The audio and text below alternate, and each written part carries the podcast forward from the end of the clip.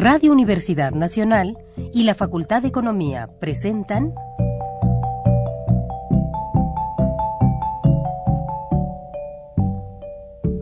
Los bienes terrenales.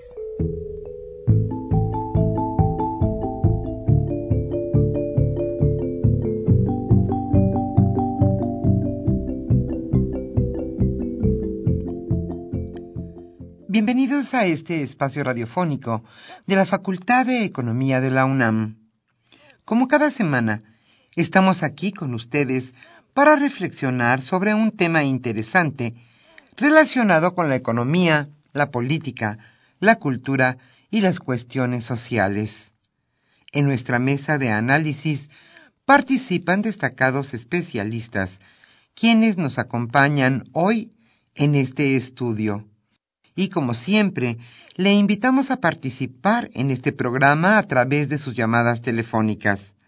Para nosotros es un gusto saber que usted desde su casa, desde su oficina o en el lugar donde se encuentre, se interesa en el tema que tratamos. Nuestro número 5536 8989.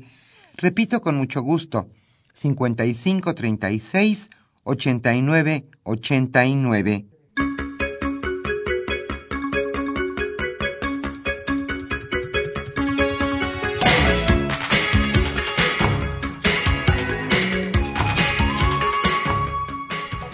En esta agradable aunque caótica tarde de viernes, aquí en la capital de la República, estamos nuevamente con ustedes en su programa Los bienes terrenales. Hoy abordaremos el tema México y su inserción en el Pacífico. ¿Cuáles son los tratados que tiene nuestro país con diversos países de esta área? Hoy hablaremos de esto y de cómo nuestro país se inserta precisamente en esta zona. Alejandro Pérez Pascual charlará con Alejandro Álvarez Béjar y con Noralina Montes ambos catedráticos de nuestra facultad, la Facultad de Economía de la UNAM. A ellos les damos la bienvenida. Y a usted, amable Radio Escucha, le recordamos que estamos recibiendo con mucho gusto sus llamadas telefónicas. Hoy nos acompañarán y contestarán el teléfono Pedro Rosales, Jorge Carreto, Daniel Munguía y Freddy Segura, estudiantes y egresados de nuestra facultad, la Facultad de Economía. Y en los controles técnicos, como siempre, estará con nosotros el señor Humberto Sánchez Castrejón. Antes de iniciar nuestra mesa de análisis, le invitamos a escuchar la economía durante la semana.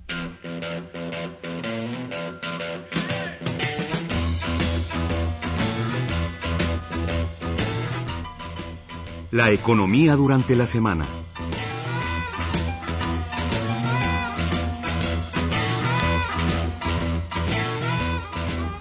Prevén que la inflación podría ser para este año del 4%. Durante el primer trimestre de 2014, la inflación se ubicará por arriba de 4%, situación que podría repetirse en otros periodos mensuales. Esto lo anticipó el informe trimestral de inflación del Banco de México. El organismo no precisó ningún rango de inflación para este año y solo enfatizó lo que sucederá en diversos periodos. En el segundo trimestre del año, se agrega en el documento, la inflación estará por debajo de 4%, pero nuevamente a partir de junio podría ubicarse en algunos meses por arriba de ese nivel.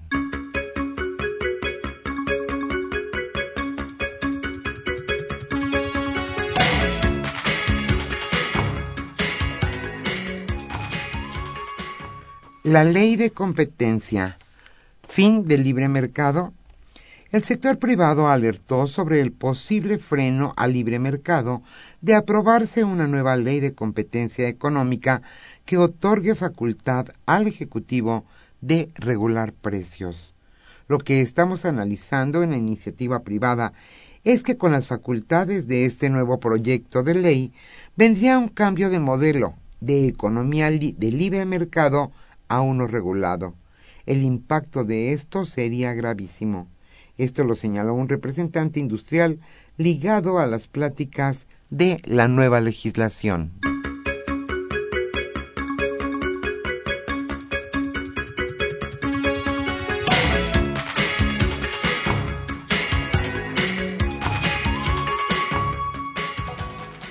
El Instituto Federal de Telecomunicaciones no decidió nada en torno a los intereses de las grandes televisoras.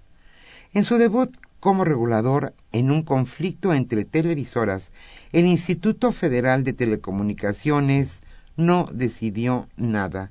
El organismo postergó la discusión sobre los lineamientos que regularán la retransmisión gratuita de canales de televisión abierta en sistemas de paga, el esquema conocido como Must Carry y Must Offer.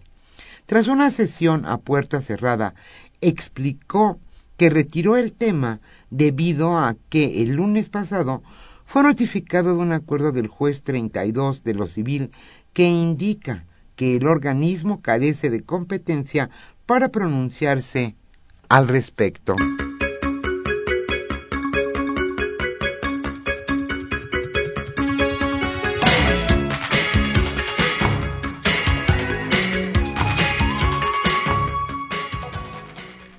Quizá pronto habrá tienditas de venta de marihuana en el Distrito Federal.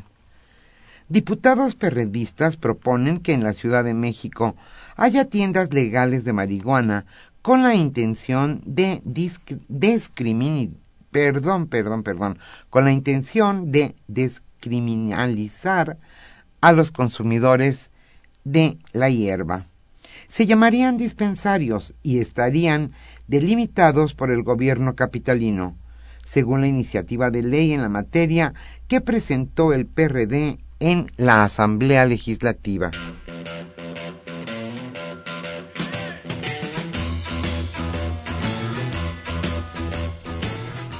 El tema de hoy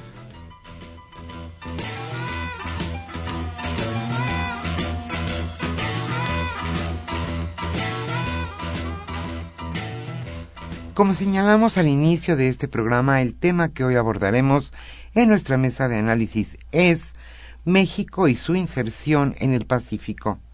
Alejandro Pérez Pascual charlará en esta ocasión con Alejandro Álvarez Béjar y Nora Lina Montes. Ellos son catedráticos de la Facultad de Economía de la UNAM y les damos la bienvenida en este estudio de Radio UNAM. Y a usted, amable Radio Escucha, le recordamos que estamos en espera de sus llamadas telefónicas para que usted comente y opine sobre el tema de hoy, México y su inserción en el Pacífico.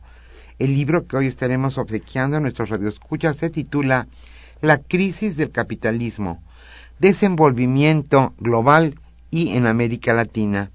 Los autores Jaime Estay Reino, Alejandro Álvarez Béjar, precisamente uno de nuestros invitados el día de hoy, ellos son los coordinadores de este texto.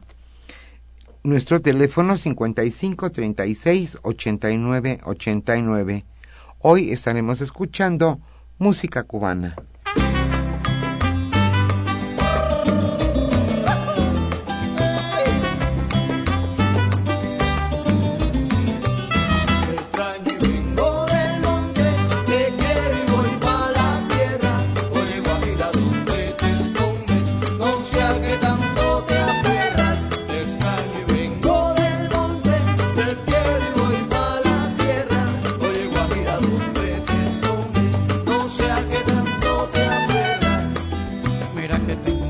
Para amarte vida, vida. Y no conozco el mejor trillo para encontrarte y busco, busco, ay como busco.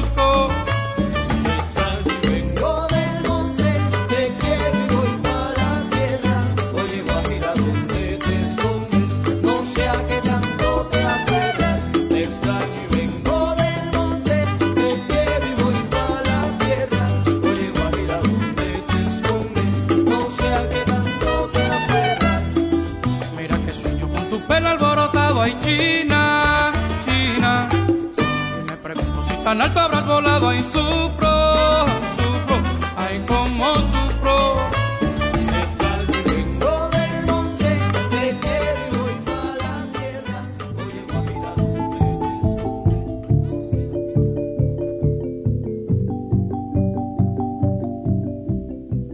Usted escucha los bienes terrenales. Nos interesa conocer su opinión le invitamos a comunicarse a este programa al teléfono 5536 89 89. Repetimos con mucho gusto, 5536 89 89. Muy buenas tardes, estimados radioescuchas de los bienes terrenales, programa radiofónico de la Facultad de Economía de nuestra Universidad Nacional Autónoma de México. Hoy, como todos los viernes, estamos con ustedes para comentar algún tema de interés económico, social, político. Eh, en esta ocasión, nuestro tema es eh, México y su inserción en el Pacífico y para comentar eh, al respecto nos acompañan la maestra Noralina Montes y el doctor Alejandro Álvarez Béjar, que son dos catedráticos, dos profesores de nuestra facultad, que además se han distinguido por, entre otros muchos temas, tratar estos asuntos que tienen que ver con el Pacífico, ¿no? Eh, y México y su, inserción en el Pacífico. Eh, bueno, es un tema, las relaciones comerciales y lo que viene detrás de las relaciones comerciales eh, en todo lo que originalmente se llamaba la cuenca del Pacífico y ha ido tomando como diversos diversos nombres y bueno de la cual México pertenece por una evidente circunstancia geográfica y que además desde hace varios años es la cuenca o es la zona económica del mundo que sabemos que tiene mayor dinamismo en términos de su crecimiento productivo, de sus intercambios eh, comerciales, porque bueno, con que nada más nos hacemos tantito, pues del otro lado de nuestro Pacífico, ¿no? Está el Pacífico asiático y se encuentran, ¿no? Algunos de los países que en los últimos años han crecido más y han multiplicado ¿no? su presencia en el comercio internacional.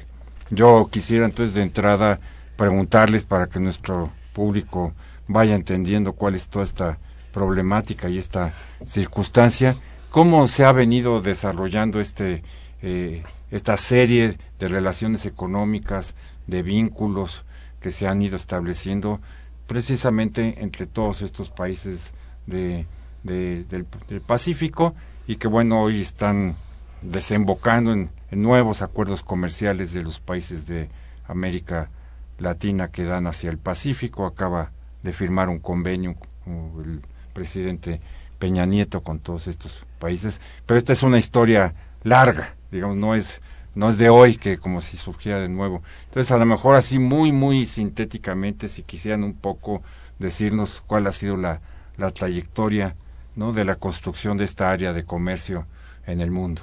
Yo no sé quién quiera, tú Alejandro. Yo, yo quisiera comenzar, bueno, primero agradeciéndote la invitación a estar aquí en este programa y sobre todo pues eh, explorar algunos asuntos relacionados con este tema de la inserción de México en el Pacífico, porque pues es un tema que viene desde el principio de los años 90 con una fuerza muy grande. Y tomemos como antecedente que se trata de una economía que no de una región económica que no solo tiene eh, y tendrá durante mucho tiempo el mayor peso demográfico en el mundo, sino que en los hechos la dinámica de la economía mundial en los próximos 25 o 30 años se va a volcar claramente hacia el Pacífico, sin ninguna duda. Ahora, en este en el Pacífico se encuentran tres de las economías más productivas del mundo, ¿verdad? Por un lado Estados Unidos, por el otro Japón y por el otro lado China. Y eso hace pues una eh, ya de por sí, pues una presencia sumamente importante de los poderes estables y de los emergentes, ahí mezclados.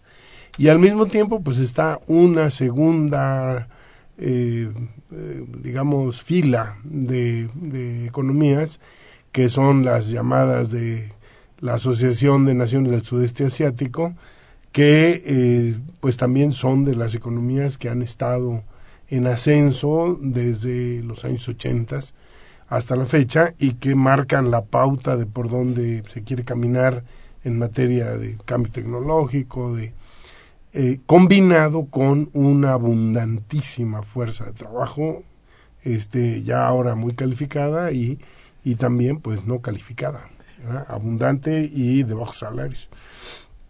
Entonces, es una región que ha estado sufriendo muchos cambios eh, y que se ha convertido pues en el centro de una disputa por la hegemonía global. Esta es, digamos, la realidad. Ahora, ahí de entrada lo que quisiera yo dejar colocado es que México en realidad no tiene un papel protagónico de ningún tipo. ¿No? Este, más bien México está siendo arrastrado a una serie de acuerdos, de arreglos, etcétera, que no, que no este, nos hacen tener un papel protagónico. De hecho, la región del Pacífico en América Latina, que está vinculada con el último proyecto comercial que lanzó Estados Unidos, que es la Alianza Transpacífica, en realidad este apenas representarían pues no sé, poco más de este cerca de la mitad de la, del Producto Interno Bruto de América Latina, incluyendo Chile, Perú, este, Colombia y México. Bueno, este, por supuesto, esto no quiere decir que no es importante. Lo que digo es que en realidad la circunstancia de que han estado firmando convenios de libre comercio con Estados Unidos eh, es lo que los ha empujado a seguir en esa línea, ahora pues un poco ampliada. Ampliado, ¿no? ampliado. Entonces, eh, este sería, digamos, un punto de arranque sobre el asunto. Ahora, yo creo que en la zona, eh, la presencia, en esta zona de América Latina, la presencia de China eh, como una este, potencia que está marcando cambios en las relaciones internacionales, pues está metiendo una disputa muy fuerte, especialmente en el tema de la energía. Y entonces, bueno, yo aquí le dejo a, a Noralina. que es la experta en energía. Que es la experta en energía. entonces, la energía y el Pacífico, ¿no? Y donde estamos eh, ahora nosotros, Noralina. Bueno, pues también yo agradezco mucho esta invitación y en cuanto a justamente la temática, eh, yo quisiera destacar esencialmente dos, eh, bueno, iniciar con dos puntos. Uno que justamente eh, lo que decía Alejandro sobre la fuerte presencia de China y Estados Unidos en esta cuenca, se asocia mucho al, aspecto energético debido que ya no solo entran en competencia en general en términos de, de poder geopolítico e internacional, sino justamente en la demanda de recursos, donde la energía es el, eh, uno de los puntos donde se ha reforzado eh, esta situación de competencia. China, por ejemplo, eh, ha sido dinámica en ese sentido y ha orientado mucho, ha hecho muchas inversiones en el caso de América Latina para no solo la energía, para otra serie de recursos naturales. Pero nosotros creemos, Alejandro y yo, que eh, en el caso de México tuvo, eh, en este sentido de la competencia y de evitar que esta demanda china o penetración china de las inversiones en energía en América Latina siguiera avanzando con el socio principal bueno, uno, porque tiene dos. Estados Unidos tiene dos socios principales en el término energético, que es Canadá y México. Entonces, para evitar que entrara en la región de América del Norte, pues eh, fue uno de los promotores que no es nuevo tampoco, de la reforma energética. Entonces, eh, sabemos que estas eh, reforma entendida como privatizaciones, como yo diría de hasta de manera un poco coloquial esta venta de garage progresiva que están haciendo, ha venido haciendo los gobiernos neoliberales de nuestro patrimonio eh, nacional, pues se ha venido, creo, creemos que esta ha sido como el avance más eh, grande, por decir, por no decir que el último, donde se ha ya donado eh, es la, nuestros recursos se han prácticamente regalado a través de esta reforma para que Estados Unidos se asegure no solo del potencial remanente que tenemos en tierra, sino sobre todo en este gran discurso de las aguas profundas.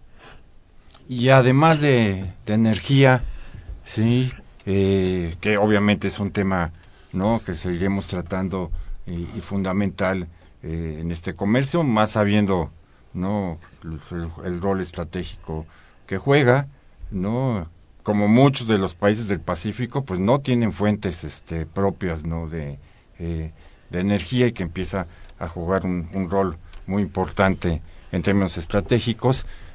Pero ¿dónde más este comercio ha estado, digamos, desarrollándose de manera eh, importante y qué tendencias este, existen y, y de alguna manera, y es posible un frente latinoamericano para enfrentar de, de la mejor manera posible bueno, pues ahora sí que a lo mejor un tsunami, ¿no? Que está ahí en pleno Pacífico mm, como tal.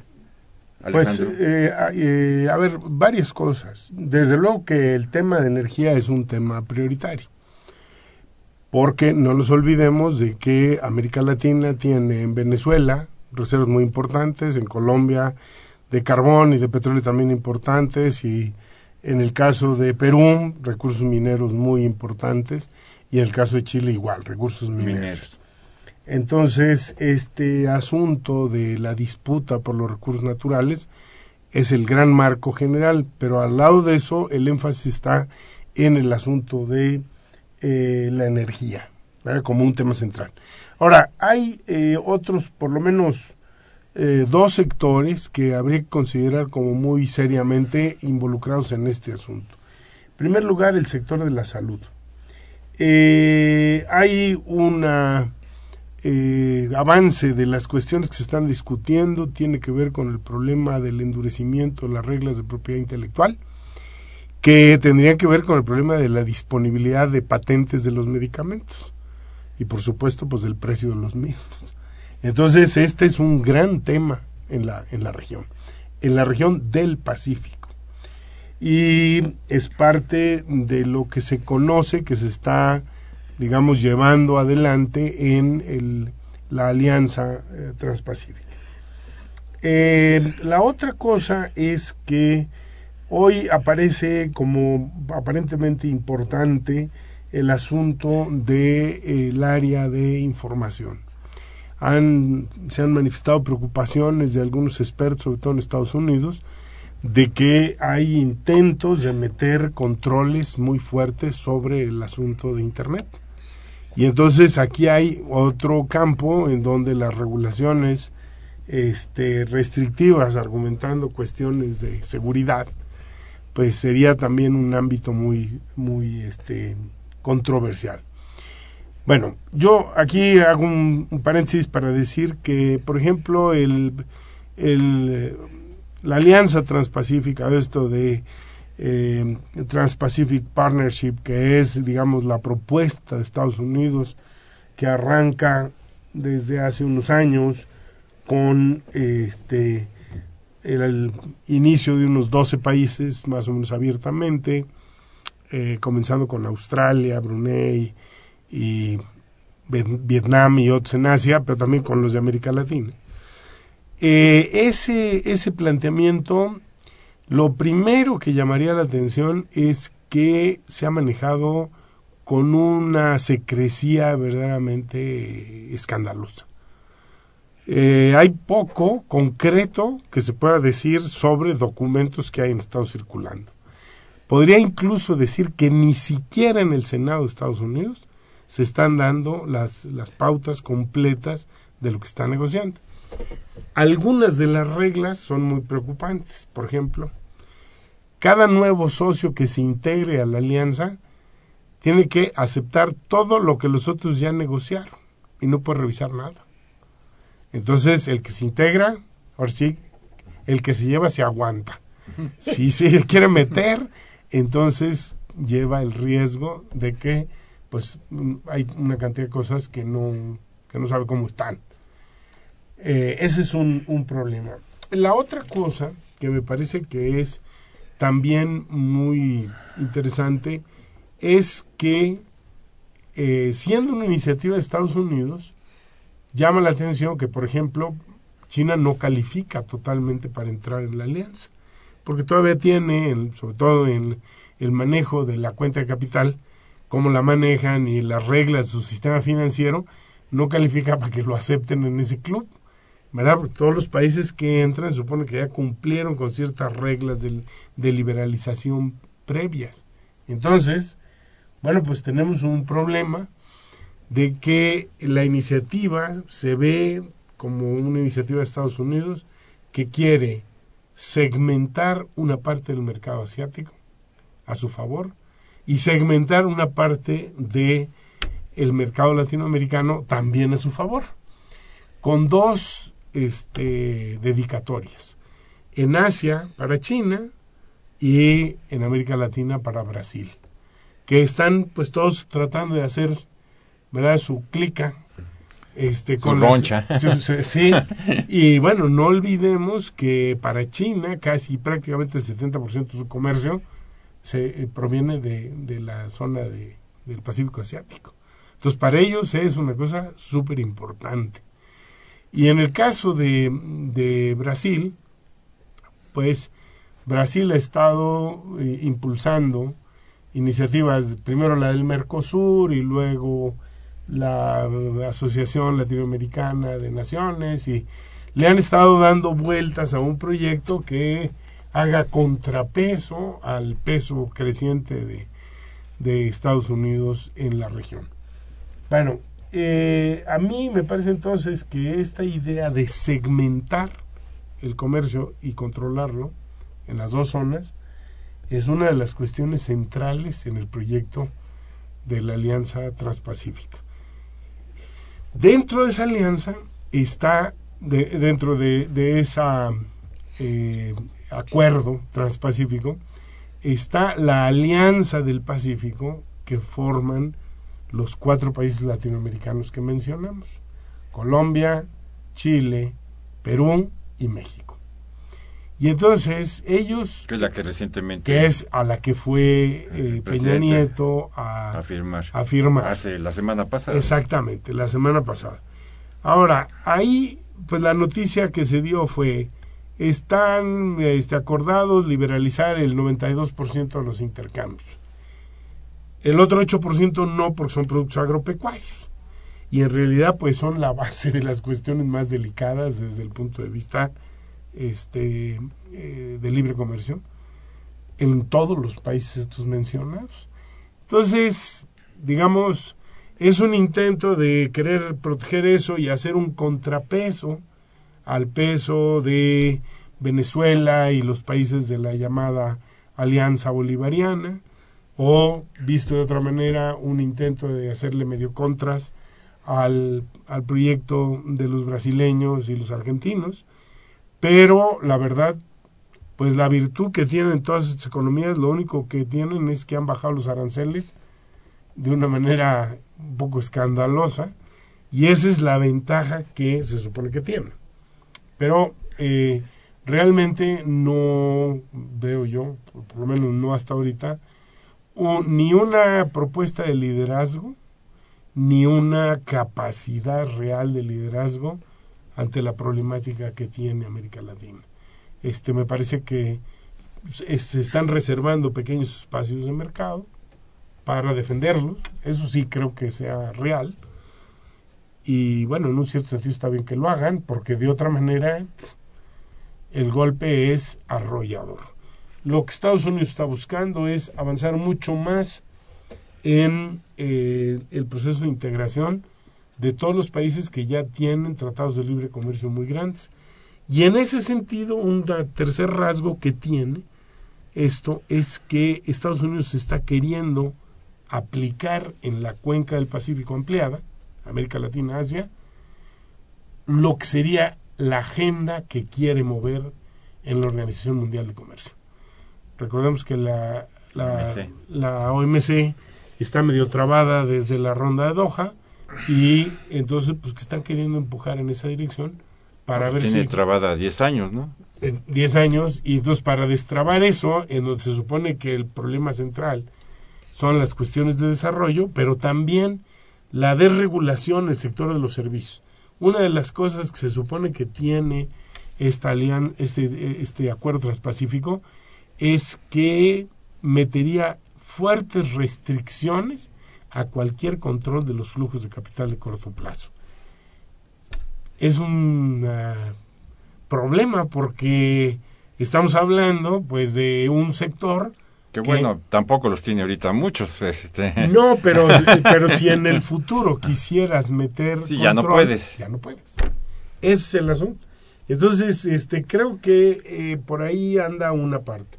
Ahora, a mí, a mí me gustaría regresar a otra cosa, es que para, para entrar un poco más en temas que, que estarían ligados con la problemática de ahora, eh, una de las transiciones que según la Agencia Internacional de Energía es de las más preocupantes es que los países estos emergentes, que se conocen como BRICS, Brasil, Rusia, India, China y Sudáfrica, eh, serían en los próximos años determinantes en los mercados de hidrocarburos, en la producción de autos y en la demanda de combustibles. Y entonces quiere decir que ahí estamos este, pisando un terreno muy importante. Una segunda transición que les preocupa es que vamos a dejar la era del petróleo y nos moveremos con rapidez a la del gas natural y con un cierto aumento del consumo de carbón. Y aquí lo que se ve es que según la IE, la Agencia Internacional de Energía, vamos a la edad de oro del gas natural. Y bueno, pues esto está ligado con el debate que tenemos ahorita porque nos están ofreciendo que va a bajar la factura eh, de la electricidad porque hay mucho gas y ya lo vamos a sacar. Y yo creo que eh, el asunto tiene que ser revisado con un poco más de cuidado. En fin. Bueno, eh, y en este contexto, quizás también sería bueno preguntarse eh, eh, por qué México se ha convertido también de alguna manera en un país eh, exportador de cierto tipo de manufacturas hacia Estados Unidos y, y hacia otros lugares, ¿no? Entonces que un poco, vamos ahorita a un corte y que después del corte pudiéramos eh, pensar eh, precisamente, ¿no? En esta otra parte donde México le ha apostado los últimos eh, los últimos años y qué rol juega estas posibilidades de, ¿no? De cierto tipo de manufacturas, no todas, ¿no? Para que bueno, entendiendo nuestra propia circunstancia, podíamos tener un rol mucho más dinámico y mucho más favorable para la economía mexicana. Volvemos en un momento con ustedes, estimados radioescuchas.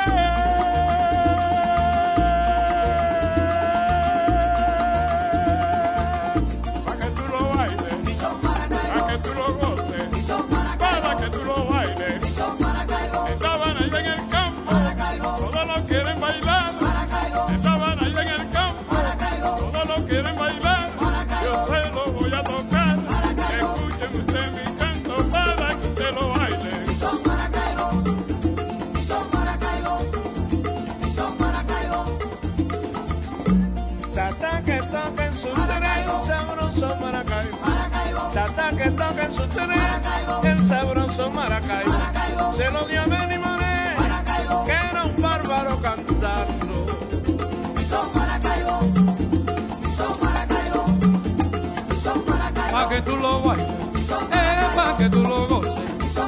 Para que lo vaya.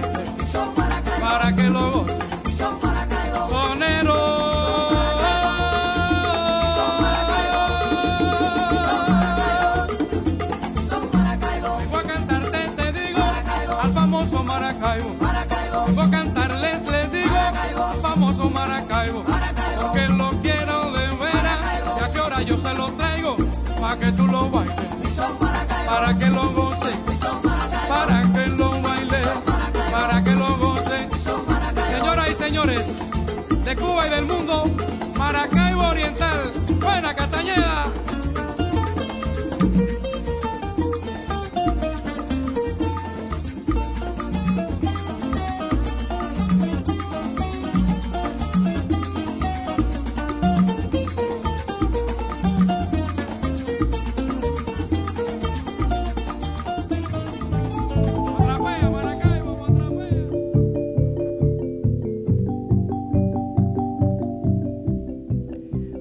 Escucha los bienes terrenales. Nos interesa conocer su opinión. Le invitamos a comunicarse a este programa al teléfono 5536 89 89. Repetimos con mucho gusto 5536 89 89. Estamos de regreso con ustedes, Radio Escuchas de los Bienes Terrenales, tratando con Noralina y Alejandro este tema de México y su inserción en el Pacífico. Y bueno, ya hemos visto cómo tiene bastantes proliferaciones y ramas, ¿no? Y circunstancias, ¿no? Eh, Alejandro nos hacía ver algunas de ellas aún muy ocultas, ¿no? En negociaciones, ¿no? Bastante poco bueno, sí, bastante poco, no transparentes, ¿no? Que en algún momento saldrán a la luz y entonces veremos realmente de qué tamaño, ¿no? Son las visiones que, que están ahí enfrentándose y que, pues, por lo que también hemos visto, bueno, pues también independientemente del poder aún de los Estados Unidos, pues ya no, ya enfrenta un, un mundo que no puede solito, ¿no? ellos solos decir este es el melón y esta es la sandía y el que le guste bien, no, tiene que negociar, ¿no? Con otras potencias, con otros fuertes y finalmente también generar cierto tipo de alianzas con los medianos, ¿no? Los más chiquitos, pues como dijo Alejandro, si les gusta, entrenle, y si no, pues vayan a ver la televisión, ¿no? Como diría el, el refrán, ¿no? Pónganse a ver la tele y ahí nos vemos este dentro de unos añitos cómo van. Pero, Noralina, entonces, en este contexto, ¿sí? ¿Qué otros elementos en esto energético, en esto de las patentes, de estos temas que están, ¿no? En esta discusión, ¿no? Eh, serán relevantes para el caso mexicano y ya o ya lo son actualmente. Yo creo que ya lo son y quisiera primero retomar la, el comentario de Alejandro con relación a la propiedad intelectual y muy en especial en el tema que él también considera y es eh, muy importante como es el de la salud.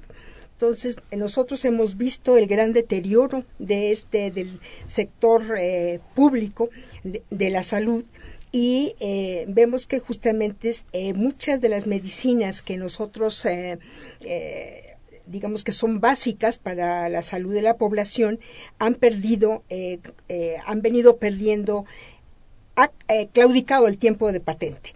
Entonces, eh, el fenómeno que hemos visto es que eh, la, salud pública eh, como dije, van deterioros eh, cada vez menos y se está pasando esa responsabilidad, entre comillas, al sector privado, bajo dos esquemas.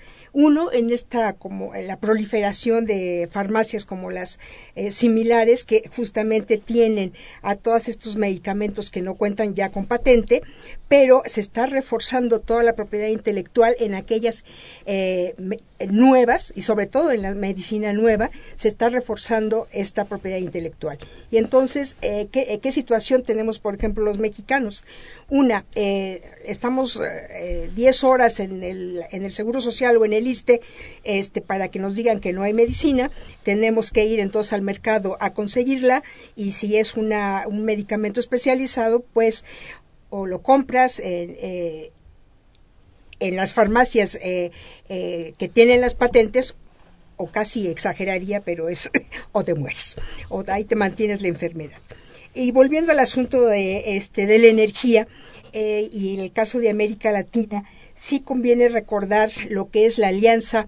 Eh, eh, sus siglas son AECA, que no, ahorita no recuerdo. Energía y clima. A energía y clima de las Américas, sí, gracias. ¿no? Que esto se promo, este, la promoción se dio justamente en el primer periodo de Obama eh, a través de la, la, persona activa, la, que estuvo como portavoz de esto fue eh, Hillary Clinton, y eh, lo que hizo es darnos las pautas, ¿no? A América Latina de dónde teníamos que trabajar. Y por supuesto estaba, digo, aparte de las energías alternativas y una serie de cosas, había, digamos, temas muy específicos. Los biocombustibles, estaba, por supuesto, los hidrocarburos eh, no convencionales eh, en el sentido tecnológico, en el sentido de que aquellos que cuesta más, tanto tecnológica como económicamente extraerlos, y, la parte eh, también de la integración. Entonces eh, retoma algunos aspectos que ya se venían manejando desde el plan Puebla-Panamá, que Calderón lo cambió a plan mesoamericano, y entonces hacer una especie de mancuerna entre estos dos agendas, pero eh, ya eh, con, con, tareas muy específicas. Entonces, ciertamente la ECA está ha venido, como en el caso del mesoamericano, siendo más una eh, una cuestión de propaganda, por decirlo así. Entonces hay grandes foros, eh, reuniones de ministros y demás, a la asignación de las tareas, la definición de proyectos, pero con el tiempo esto decae y se queda nada más en cuestiones eh, de, proyectos y de propaganda y demás. Pero, sin embargo, estas tareas específicas que, que Clinton nos marcó, estas sí han venido, digamos, aterrizando, no a través de estos, eh, de estas este, alianzas, ¿no? de estas cuestiones oficiales, llamémosla así, sino que exactamente con negociaciones, como fue el caso del, eh, del ASPAN, o sea, a nivel ministerial y, este, y presidencial del Ejecutivo, sin nada más, ¿no? Entonces caemos otra vez en la secrecía, en, en una serie de acciones y volviendo, porque estoy dolida con la, eh, la aprobación de la reforma energética, este, volvemos justamente al asunto de que se traduce en acciones nacionales de esa índole. Mm, muy bien. Eh, antes de pasar a las, eh, a las preguntas, un poco mi reflexión y diría y cuál podría ser la mejor posición de México como país, ¿no? En este en este contexto. O sea, ¿qué, qué, qué hacer? ¿Sí? Porque bueno, Estados Unidos sabemos que pues, no va a dejar de pelear por lo suyo.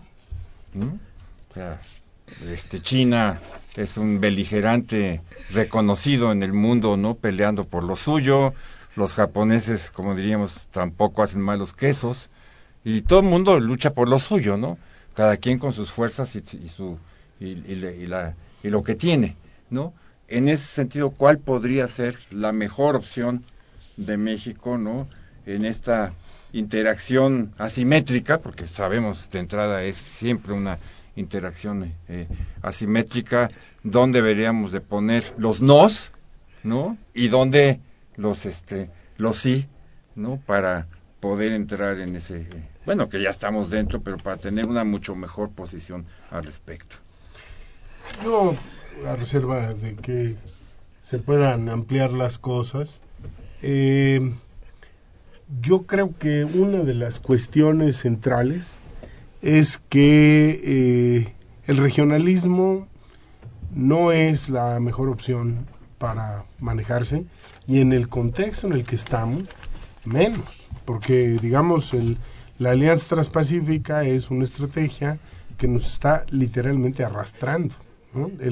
la capacidad de negociación dentro de ese ámbito es minúscula.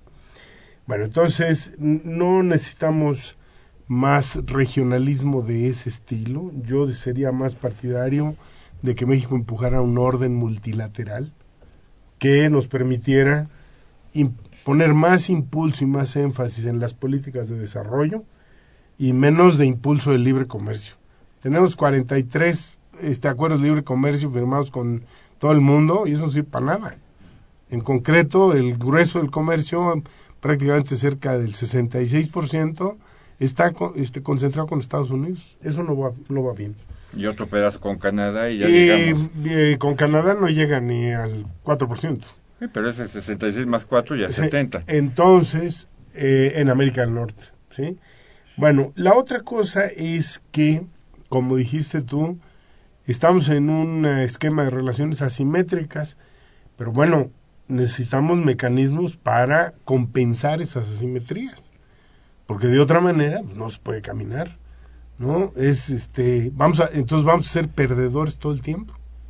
Entonces sí se pueden diseñar mecanismos para compensar las asimetrías y algunas de las cuestiones pues hay que eh, empujarlas este, con más cuidado. Nosotros estuvimos estudiando, por ejemplo, el asunto de las energías renovables y en algunos de los casos llegamos a la conclusión de que los biocombustibles no son una opción para, para México.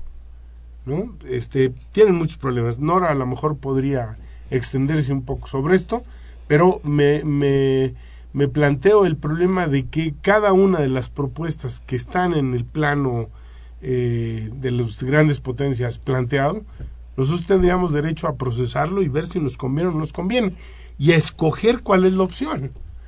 Eh, por supuesto, hay otros ámbitos, el de la eficiencia energética, el asunto de la infraestructura, eh, etcétera, que a lo mejor. Pero otras opciones, pues este, yo creo que para nosotros no, no, no, no son. A lo mejor para los negocios que están impulsando ellos, sí, pero digamos, este, meternos a explotar el gas natural que está en las formaciones de lutitas, este, implicando el consumo y la degradación de una cantidad brutal de agua en zonas que tienen estrés hídrico, no tiene ningún sentido. Yo creo, pero bueno, a ver. Ahí, ahí va. Entonces, regresamos. Opciones de cosas este, que nos servirían sería esquemas multilaterales, énfasis a los temas de desarrollo, mecanismos para corregir las asimetrías y énfasis en las políticas de empleo. Porque el gran problema que tiene no México, el mundo, es el desempleo. Eh, bueno, volvi, este, tomando el tema de los biocombustibles, efectivamente, dado que los primeros avances, eh, sobre todo en el caso de Estados Unidos, que partió de una materia prima como era el maíz y tuvo consecuencias tremendas, no solo en, los precios que aumentó de este grano, sino además del destino de este maíz eh, hacia una competencia energía-alimentos, digamos que la comunidad internacional en el tema de energía eh, eh, recalcó que en el concepto de desarrollo sostenible tenía que incorporarse no solo los aspectos ecológicos en general, sino incorporar los aspectos sociales.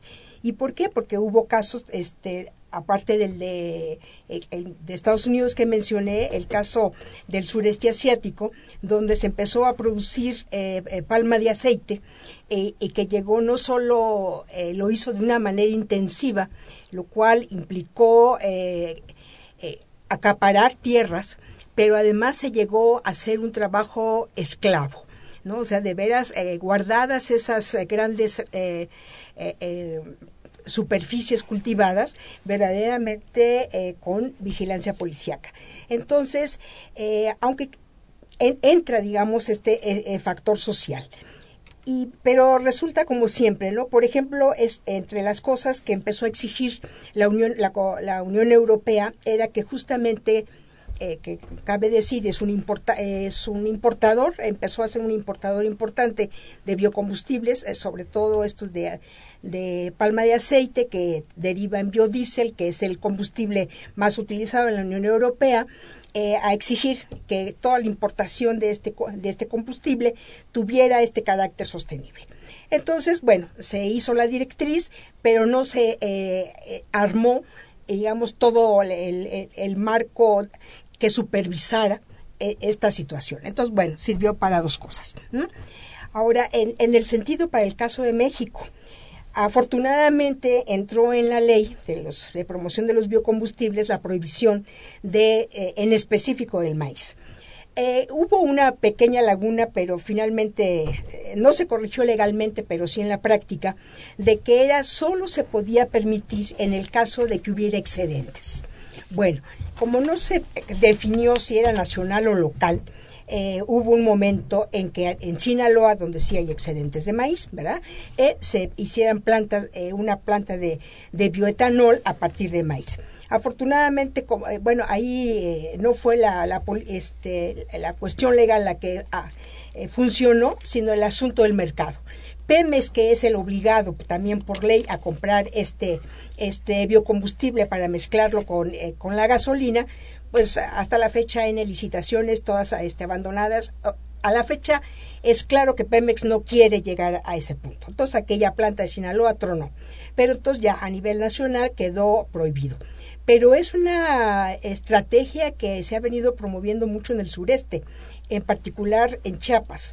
Entonces, eh, ahí estamos teniendo exactamente el mismo problema que mencioné para el caso de, de Asia, de acaparación, de sobre todo acaparar tierras, pero además entrar en una tecnología que no solo por este asunto de Pemex que no se lo va a comprar, sino que va a entrar justamente en esta situación de quitar los recursos propios a, las comunidades este, y sobre todo indígenas y además va a tener, eh, o sea, obedece, volviendo al asunto de la ECA, a que se desarrolla sobre la base de que fue uno de los puntos que, que Clifton nos, eh, nos dictó.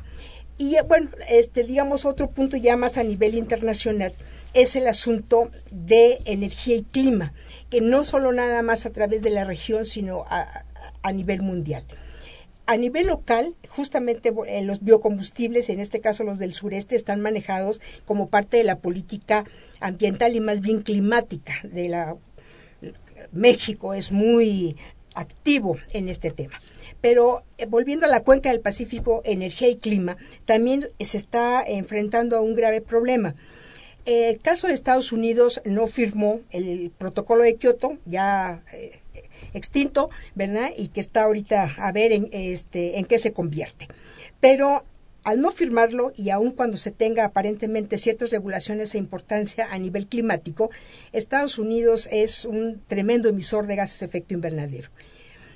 Pero China, justamente por este crecimiento que se ha mencionado, ya rebasó desde 2012 a Estados Unidos. Entonces, cuando nos vemos en esta lucha no solo energética, también entramos en una, eh, en una situación yo diría peligrosa en términos del impacto que este crecimiento de demanda energética este, va a resultar en términos climáticos.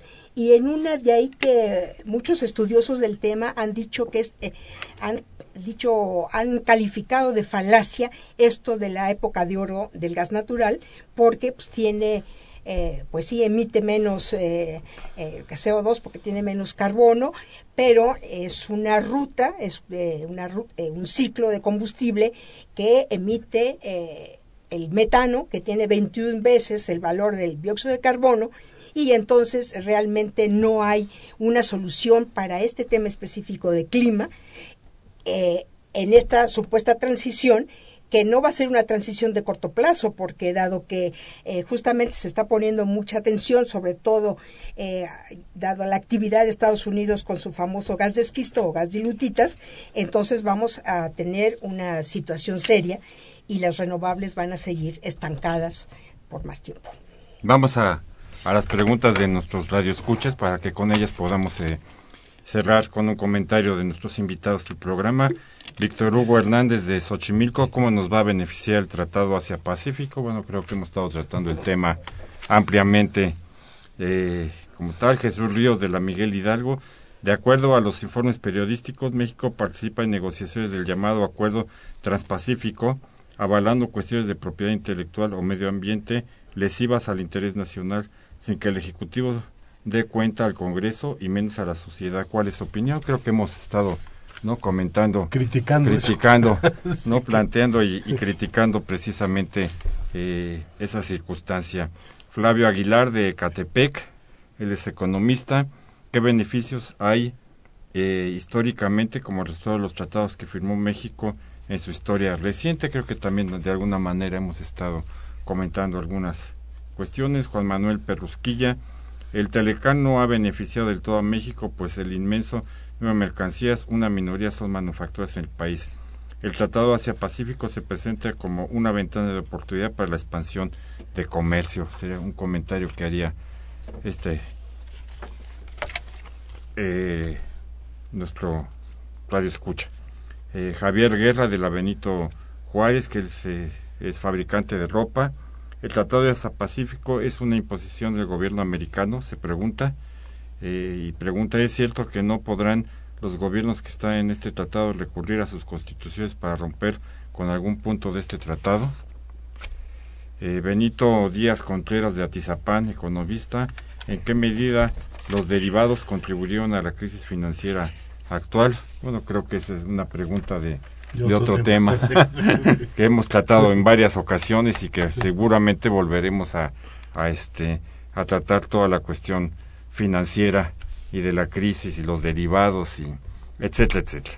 José Guadalupe Medida de Nezahualcóyotl pensionado. Sugiero que investigadores y catedráticos especialistas de la UNAM formen un grupo, un grupo interdisciplinario que dé a conocer a institutos gubernamentales el rumbo que está tomando México económicamente, social, culturalmente, etcétera, con el fin de corregir errores en que incurren. Pues podríamos hacer el grupo a ver si nos este a ver si nos dan una cita.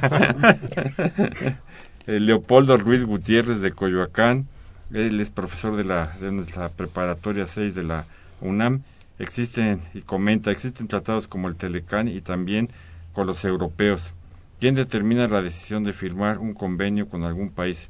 ¿El presidente o el Congreso? ¿Quién decide a quién venderle o comprarle? ¿Cuáles son los requisitos para estar dentro de un tratado?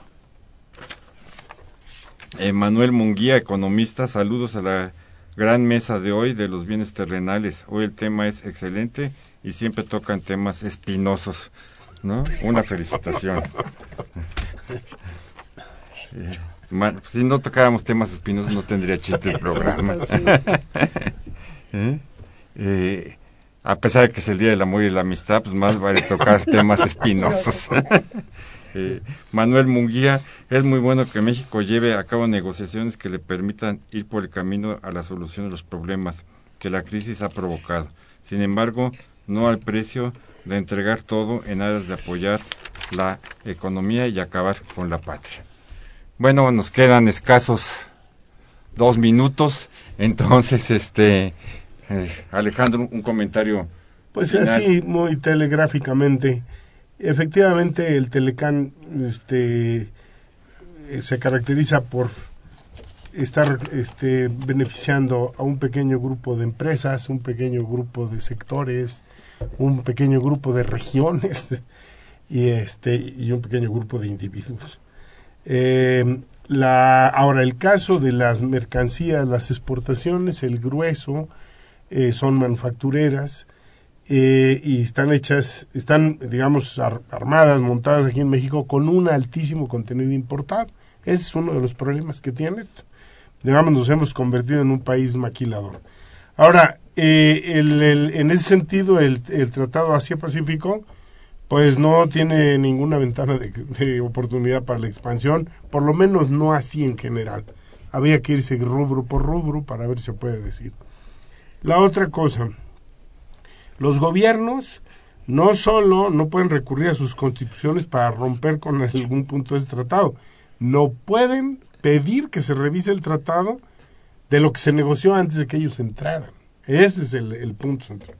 Y la última cosa es que eh, la decisión de, de firmar un convenio es una decisión que puede arrancar del Ejecutivo pero si es un acuerdo de libre comercio tiene que ser ratificado por el por Congreso. El Senado. El Senado como más, ¿no? es por el, el Senado. Senado. Pero en el caso, por ejemplo, de lo que Noralina mencionó como la Alianza para la Seguridad y la Prosperidad de América del Norte, el cambio que hay, que introdujo, que es muy fuerte, es que ya no tiene que aprobarlo ningún Congreso de los tres países. Son decisiones que se acuerdan entre los poderes ejecutivos y bajan a sus distintos ministerios. Eso es un poco lo aterrador. Y entonces los requisitos, pues en algunos de los casos los requisitos tienen que ver con eh, un nivel dado de desgrabación de las de las eh, de la del comercio de sus bienes y ciertas reglas de libertad de movimiento de capitales. Si eso no existe, entonces no pueden entrar a un tratado.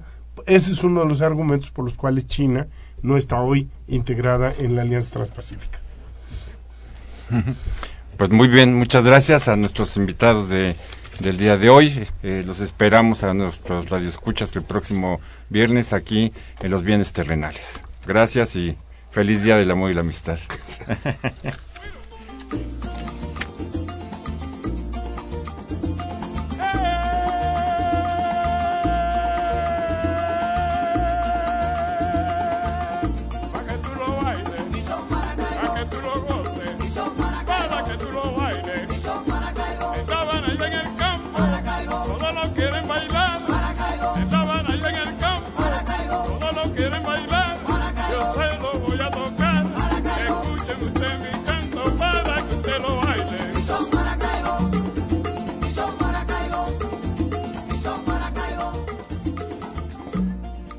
Agradecemos su atención y participación en este programa a través de sus llamadas telefónicas y la invitamos la próxima semana a la misma hora en otro programa más de los bienes terrenales. La coordinación general fue de Carlos Javier Cabrera Adame, la coordinación académica de Aníbal Gutiérrez, Roberto Cabral, Alejandro Pérez Pascual, Rubén Antonio Miguel y Leonardo Lomelí Vanegas.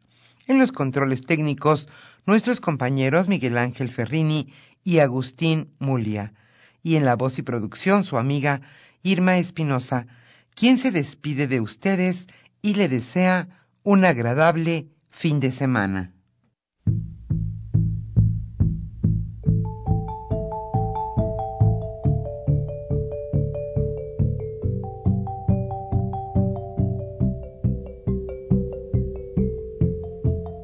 Radio Universidad Nacional y la Facultad de Economía presentaron Los bienes terrenales.